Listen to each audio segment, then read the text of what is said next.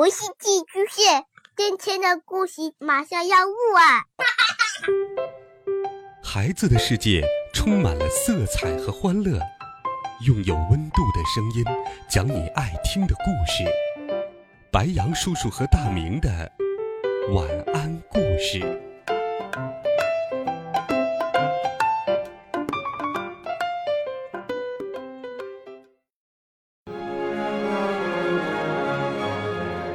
小朋友们、同学们，大家好，欢迎收听白羊叔叔讲故事。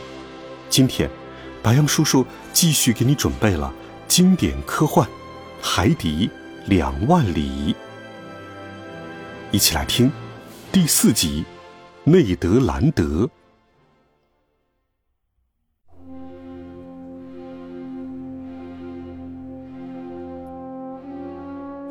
寻找海怪的亚伯拉罕·林肯号出发了。法拉格特舰长是一位优秀的海员，完全有资格指挥这艘驱逐舰。他与他的舰船已经融为一体。对于那个鲸类动物的存在，他心里没有一丝一毫的怀疑。因此，他不允许人们在他的舰船上讨论这个动物存在与否的问题。他相信它是存在的。舰上的军官们都与他们的舰长观点一致，他们时时刻刻都在谈论、讨论、争论，并预测着与独角鲸相遇的机会，时刻观察着浩瀚的大海。人们都争相着去值班，换了别的情况，这种苦活累活是没人愿意干的。桅杆上总是挤满了水手，其实。亚伯拉罕·林肯号离那可疑的太平洋海域还远着呢。至于全体船员，他们都盼着能遇上那头独角鲸，抓住它，把它弄到舰上来。他们全神贯注地盯着海面。而我嘛，也不甘落后，没有把自己分内应观察的留给别人去做。众人之中，唯独孔赛伊是个例外。他对这件事显得十分冷漠，与人们热情高涨的情绪相比，形成了明显的反差。我前面已经说过了，法拉格特舰长为这条船配备了能够捕捉巨型鲸类的设备，即使是一条捕鲸船，恐怕也没有他的装备精良。该有的装备应有尽有，从手头鱼叉。到喇叭口型炮上使用的带倒刺的箭，以及公鸟枪使用的开花弹，样样俱全。舰首还架着一门改良过的大炮，这个大炮平均射程为十六公里，能发射四公斤重的锥形炮弹。因此可以说，亚伯拉罕·林肯号上歼灭性武器样样俱全，而且。他还有更好的武器，那就是捕鲸大王内德兰德。内德兰德是加拿大人，其人身手不凡，在这危险的行当里，还从未遇到过与他不相上下的对手。他今年约四十岁，身材魁梧，体格健壮，神情严肃，不易交往，话不投机，马上就变脸，变得凶巴巴的。我认为，法拉格特舰长把此人请上船来是颇有见地的。他目光敏锐，一个人就抵得上全体船员。我找不到更恰当的比喻了，只能把它比作一架高倍的望远镜。我和内德还算是不错，渐渐的，我们找到了共同的交谈兴趣，而我也很喜欢听他讲述过往的海上冒险经历。我之所以现在要根据我对他的了解来描述这个颇有胆识的同伴，是因为我们已经成为老朋友了。那个时候，内德兰德对海怪的问题是怎么看的呢？应该实话实说，他并不太相信有什么独角鲸存在。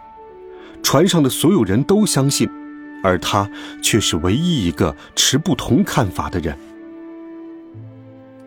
七月三十号那个美妙的夜晚，也就是我们起航后的第三个星期，我们的船驶进了达帕塔哥尼亚海岸下风口三十海里处，进入与布朗角同一纬度的海域，已经驶过了南回归线，距离南边的麦哲伦海峡将近七百海里，用不了一个星期，亚伯拉罕·林肯号就将在太平洋上劈波斩浪了。我和内德在船上闲聊着，很自然就说到了大独角鲸。内德兰德一声不吭，只是听我讲，我便把话挑明了。怎么，内德？您怎么竟认为我们要追逐的那个鲸类动物不存在呢？内德兰德先是看了我一眼，然后闭上眼睛，仿佛在集中思考，然后。才开言道：“也许是确有其事，阿罗纳克斯先生。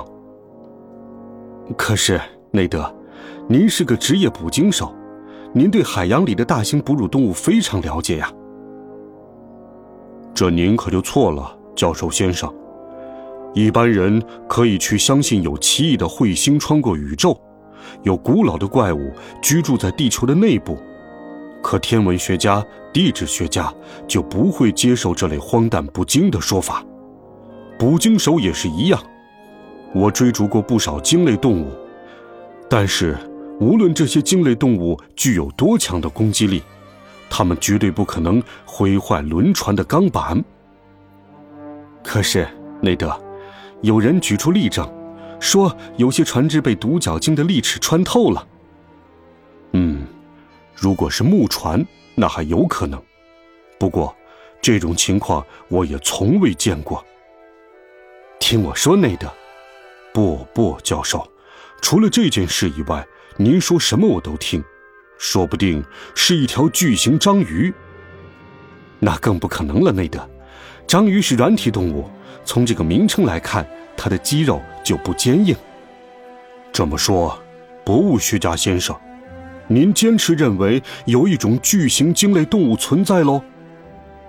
是的，内德。我再说一遍，我这么肯定是有事实依据的。比如长须鲸、抹香鲸和海豚一样，属于脊椎动物，长有一个角质的、极具穿透力的长牙。哼！捕鲸手内德轻哼了一声，一副不为所动的神态。我继续给他讲解。请注意，假若这种动物存在，它生活在大海深处，那么它就必然要有一个坚实无比的躯干，因为要想生活在海底，就得承受住海水的压力，就必须有无比巨大的力量。你知道吗，内德？在水面以下三十二尺的地方，我们就得承受一万七千五百六十八公斤的压力。在三百二十尺的地方，这个压力会增加十倍，所以，这个动物一定有着非常坚硬的外表和强健的体魄。哦，天哪！内德大喊了一声：“我可敬的捕鲸手，如果一些身长几百米、躯体庞大的脊椎动物生活在这么深的地方的话，那么，它的躯干……”会非常坚强，所以能够穿透钢板就不是什么稀奇事了。嗯，现在我把您说服了吧？有一点您让我信服，博物学家先生，那就是，如果海底确实存在这种动物的话，那它必然像您所说的那样强大。可是，您这位顽固的捕鲸手，要是不存在这种动物的话，那您对斯科蒂亚号所遭的意外又作何解释呢？也许，您说下去。哦，因为这不会是真的。不过，这种回答除了说明这位捕鲸手非常固执以外，说明不了什么其他的问题。那一天，我没有再跟他多说。斯科蒂亚号遭遇的意外事故是毋庸置疑的，船体上确实留有一个大窟窿，等待修补。当然，我也并不认为有个大窟窿就很能说明问题。因此，我觉得，根据上面所做出的种种推论，这种动物属于脊椎动物门，哺乳动物纲，鱼目，及鲸鱼类动物。至于它是属于什么科，鲸科、抹香鲸科，还是海豚科，应该属于哪个种，这就有待日后弄清楚了。要解决这一问题，就必须对这个尚不为人知的动物进行解剖。要解剖它，就要先抓住它；要抓住它，就得先用鲸炮去射杀它。这事儿就应该由内德兰德去做。而要向他开炮，就得先看到他，这属于全体船员的事儿。凡此种种，可就得全靠运气了。好了，孩子们，这一集好听的科幻故事，白杨叔叔就给你讲到这里。温暖讲述，为爱发声。我们明天见，晚安，好梦。